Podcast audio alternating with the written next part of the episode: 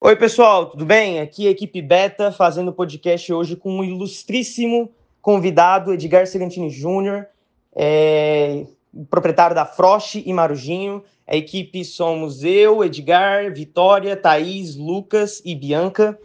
É, ele vai contar um pouco da história dele, né? Mas ele começou vendendo picolé, é, vendendo cascão, né? Para sorveterias, vendendo. É, com, depois comprou uma máquina, né? É, de fabricar sorvete, vendendo nos supermercados lá em São Paulo. E depois ele conta um pouco também sobre a história dele vindo aqui para Fortaleza, comprando uma, uma, empresa, depois vendendo e comprando a Frost, um pouco do crescimento.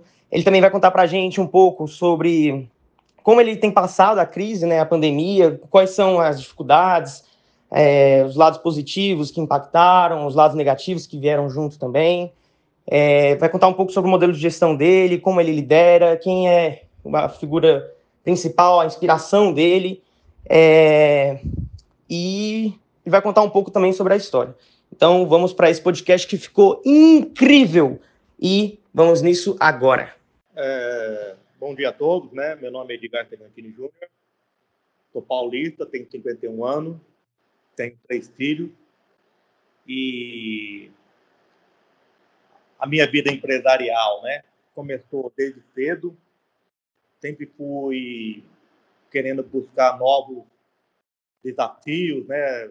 Para que possava, para que eu pudesse me é, satisfazer os meus desejos de compra, né, necessidades básicas. E em 1989 eu me formei em técnica eletrotécnica e eu percebi que eu precisava, como técnico, eu não ia conseguir aquilo que eu queria para minha vida.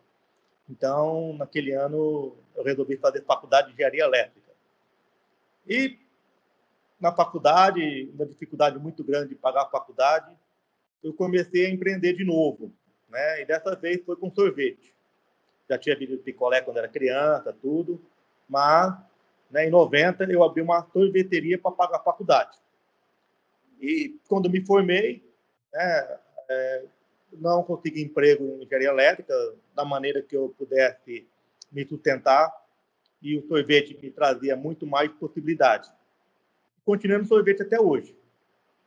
E em 2002, uma grande oportunidade, eu mudei para Fortaleza, comprei uma empresa de sorvete como, com sócio e começou a minha vida empreendedora aqui no estado do Ceará.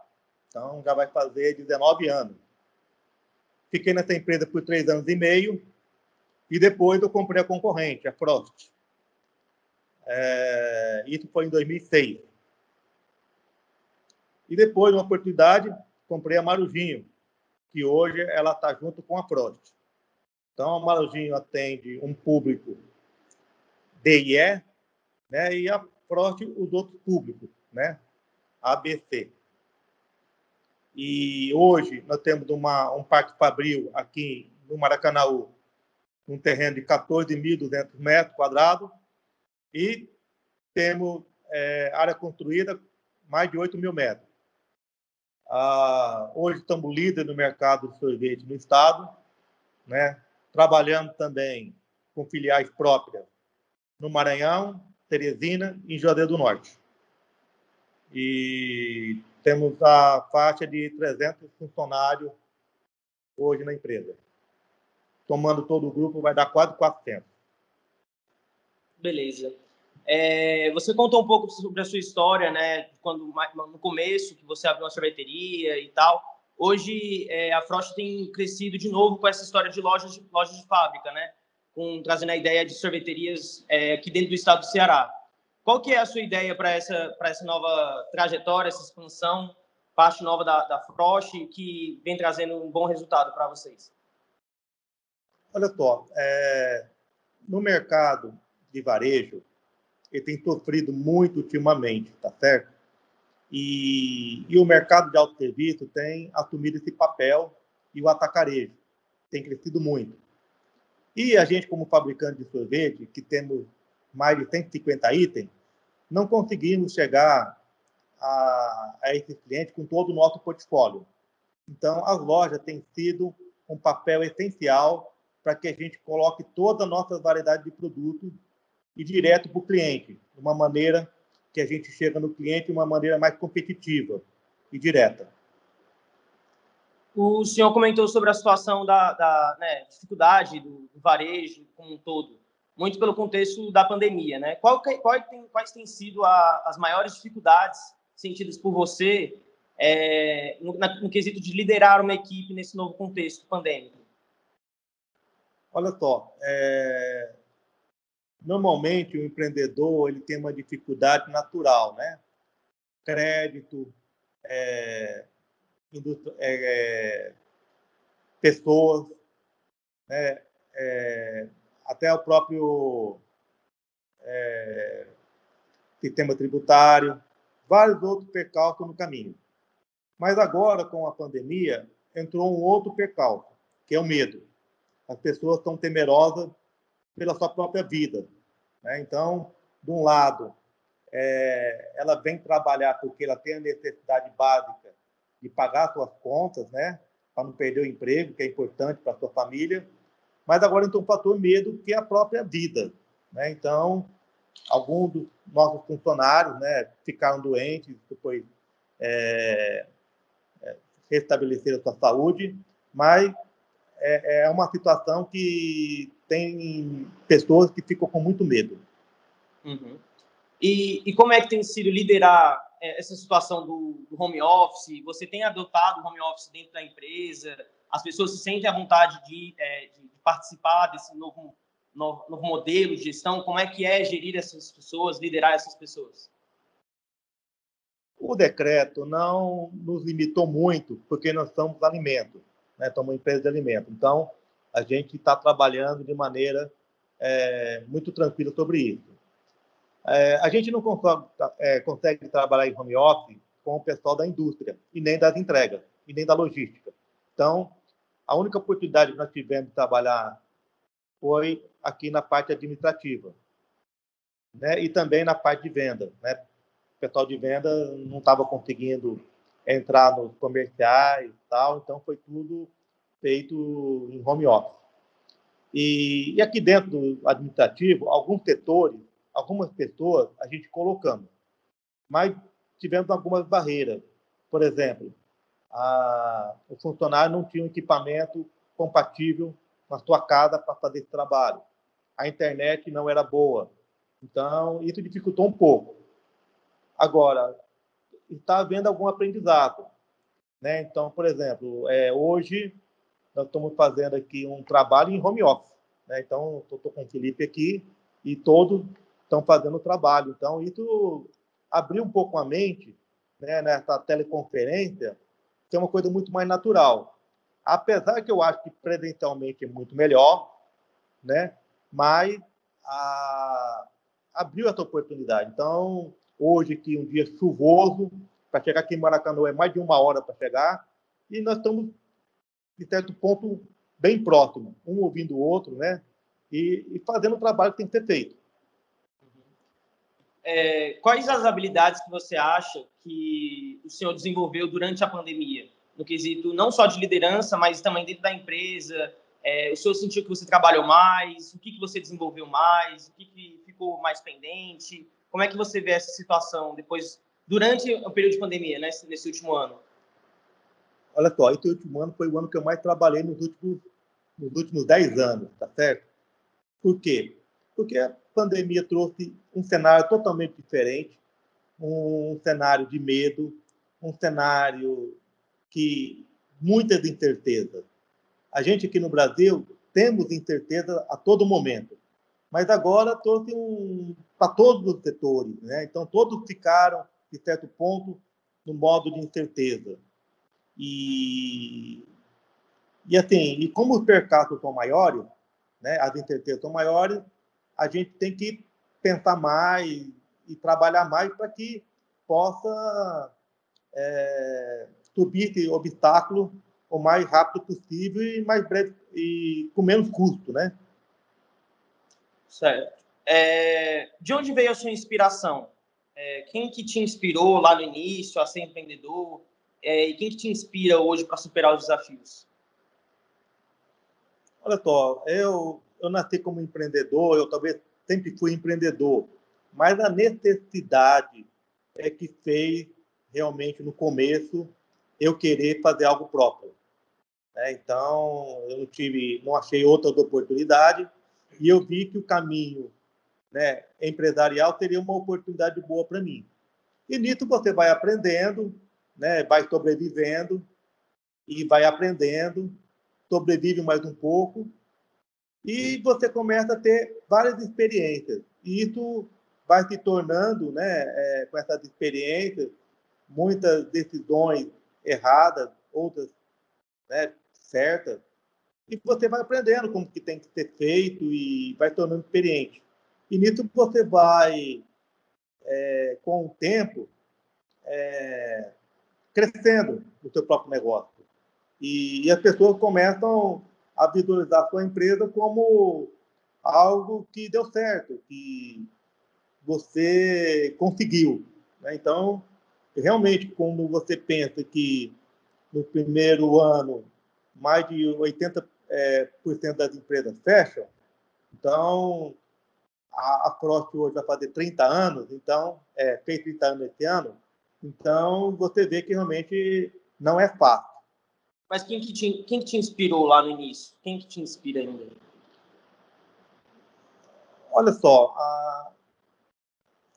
não existe uma pessoa, não existe, mas assim, existe uma vontade de você querer é, sobreviver. E depois que você sobrevive, você começa a ver que consegue algo mais. E aí você começa a trabalhar para o seu sonho, né, o seu projeto. Então, o meu sonho era mudar para o Nordeste, né? Eu queria morar num lugar de praia, né? E, e isso me fazia muito feliz e me faz muito feliz hoje. Então, quando eu estive aqui em 2002 e eu estive no Porto das Dunas e estava olhando um complexo chamado Aquaville, que não estava sendo estava construído na época, estava na metade da construção.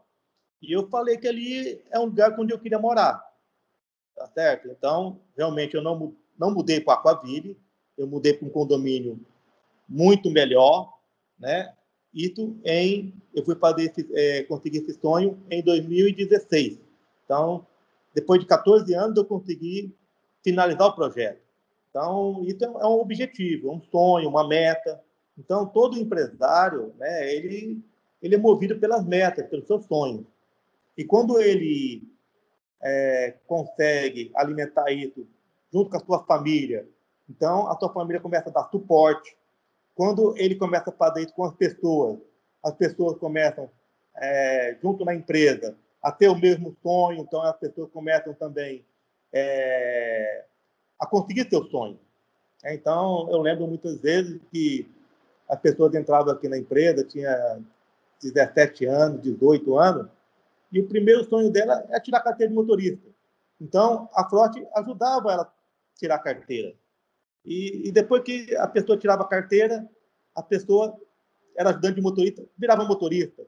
Então, a pessoa começava a conquistar esse sonho. Então, ser agradecido pela empresa e pela oportunidade que tinha. Então, a cada momento é, no empreendedorismo, você vai trabalhando seu sonho. E quando você faz isso com a pessoa, o sonho das pessoas, você também é ajudado. Então, quer dizer, você começa a ter uma é, muito mais gente junto com você e a coisa começa a crescer muito mais rápido. Legal. É, nesse, você disse com relação às metas, né? Você buscar objetivos, alcançar o seu sonho. É, eu imagino que tem, deve ter sido um grande desafio, por exemplo, ter vindo aqui para o Nordeste, né? Largar tudo, toda a família lá em São Paulo, deixar tudo para lá e vir aqui para Fortaleza, né? É, mas dentro da sua carreira, qual que, diga uma ou mais, quais decisões foram as mais complicadas que você pôde, é, que você teve que tomar na sua carreira? Um poder de decisão grande que influenciava a empresa toda, ou uma pessoa específica? É, conta aí um pouco para gente. Olha só, é, muitas vezes a, as decisões elas são definidas pelas maiores mudanças, tá certo? Então, quando eu vim de São Paulo para cá, né, eu não conhecia ninguém aqui no Ceará. Né? Então, é uma dificuldade muito grande. Você não sabia nem andar nas ruas. Então, essa foi uma decisão, assim, é, uma mudança do água para o vinho, tá certo? Então, a experiência que eu tinha em São Paulo não podia se contar mais daqui, porque aqui era diferente, era um outro cenário. E você começa, de novo, um aprendizado. Apesar que você já tem uma bagagem, mas muitas vezes você não pode usar aquilo, tudo que você tem, porque você está em outro cenário. Aí depois, eu, quando eu comentei com vocês, eu tive que vender a empresa, a primeira empresa que eu vim para trabalhar aqui no Ceará. Aí comprei a Frost. Então, essa é uma mudança muito grande também, porque você está numa empresa e vai para uma outra totalmente menor e sozinho, né? Então, e foi um desafio grande. Então, as grandes mudanças são quando foi, eu comprei e vendi a minha empresa. Eu tinha uma empresa em São Paulo, acabei fechando há dois anos atrás, decididamente foi um acerto, porque com a pandemia, eu fiz isso antes da pandemia, sem saber da pandemia. Então, existe algumas coisas que a gente não tem explicação, né? É um instinto do empresarial, do empresário, de fazer as coisas é, tem muitas vezes ter base de dados para tomar decisão. Agora, o que a gente precisa, é, o que o empreendedor não precisa ter medo é de tomar a decisão. Custa muito mais caro ele não tomar a decisão. Então, é melhor você fazer e errar do que não fazer. Isso é o meu modo de pensar. Interessante, né? Porque realmente dentro de um, de um cargo de liderança, né, num cargo de gestão, é, às vezes realmente a gente tem muito medo de tomar uma decisão para saber se realmente é a decisão certa ou errada, né? Mas muitas vezes a decisão errada é não tomar a decisão, que nem o senhor disse, né? Interessante, legal. É, qual que é o planejamento da Frost, né, em curto, médio prazo para a reestruturação da pandemia, né? A gente sabe que a pandemia tem deixado muitos, é, muitas marcas, né, quebrado, várias empresas, trouxe é, um cenário totalmente diferente e novo e, e, que a gente tem que atualizar, inovar e pensar em novos processos, planos de ação. É, como é que você tem planejado a empresa para essas possíveis alterações que podem ser tomadas diante da pandemia, depois do pós, né, pós-pandemia?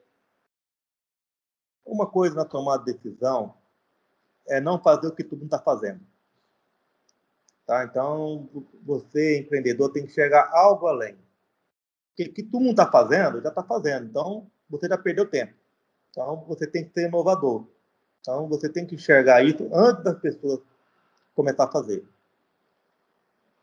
A, a situação da pandemia e o próximo passo da Frost, nós tivemos uma experiência muito boa com as nossas lojas. Né?